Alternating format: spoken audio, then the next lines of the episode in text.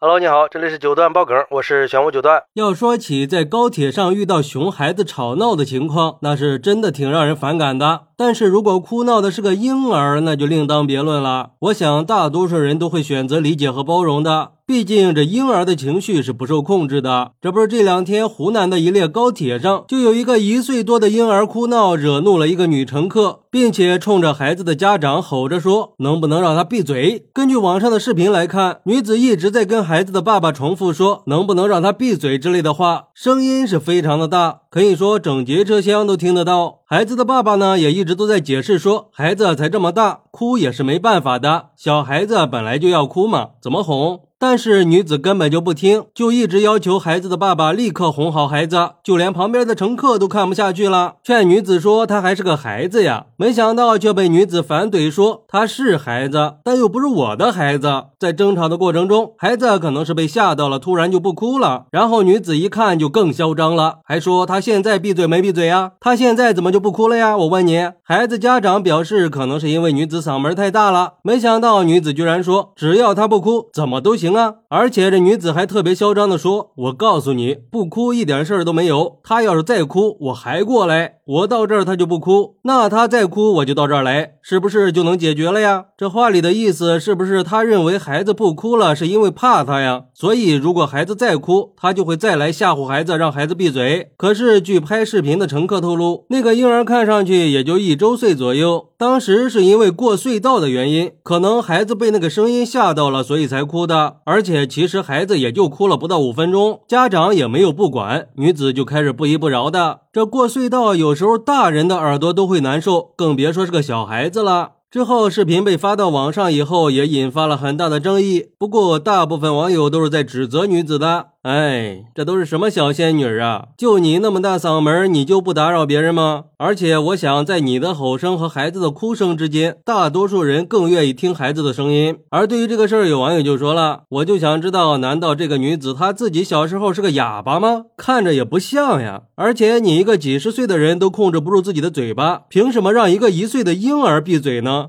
孩子也就哭了不到五分钟，而女子歇斯底里的大声吼了好几个五分钟啊！她自己造成的噪音和影响会更大吧？个人建议她去看看精神科，感觉有点狂躁症啊！这要是换成前几天大声辱骂别人买三张票的无座大爷，不知道他还敢不敢去这样吼大爷闭嘴呢？说白了就是个欺软怕硬的怂货。还有网友说，说实话，被某些群体这么一闹，舆论环境反倒是好起来了。看上去全都在批评这个女子，这就对了嘛。女性是弱势群体不假，但是比起更弱势的孩子，那她就是强势了。而包容弱势是人类的天性，包容不了的那就不配为人。如果孩子吵闹，父母已经及时的干涉想办法了。就算是孩子一直在哭，大多数人一般都是能理解的。当然，如果家长完全不管的话，那就是另一回事了。不过，也有网友认为，女子有权利维护自己的乘车权益。毕竟，这婴儿长时间的哭闹确实会让人觉得不安和烦躁。高铁作为公共交通工具，是很多人同时存在的场所，车上的每一个乘客都有权利享受到安静和舒适的乘车环境。可婴儿的哭闹就会给其他乘客带来一定的困扰，所以女子要求孩子闭嘴也可以理解，她只是想维护自己的权益而已，有什么错呢？但是我觉得吧，虽然女子有权利维护自己的乘车，权益，可是我们也不能忽视婴儿的特殊性。一个一岁的孩子根本就不能用语言去表达自己的需求和情绪，哭闹是唯一的途径。而且这个年龄段的孩子，他们还不具备控制情绪和行为的能力。我们应该对这些特殊群体有一定的宽容和理解。作为成年人，就应该可以明白，我们每个人小时候都是哭着过来的，为什么长大了就不能站在孩子的角度去理解一下呢？最关键的是，这个女子不依不饶的样子，就像是拿着鸡毛当令箭一样，甚至还说出不管用什么办法，只要孩子不哭就行这样的话。能用什么办法呢？只要自己不被影响，根本不在乎用什么办法。这句话的含义，我是真的不敢过度的分析啊！我不敢想象，如果这个女子以后有了孩子，孩子哭闹的时候。他会怎么解决？这已经不是素质的问题了，这是人性的问题。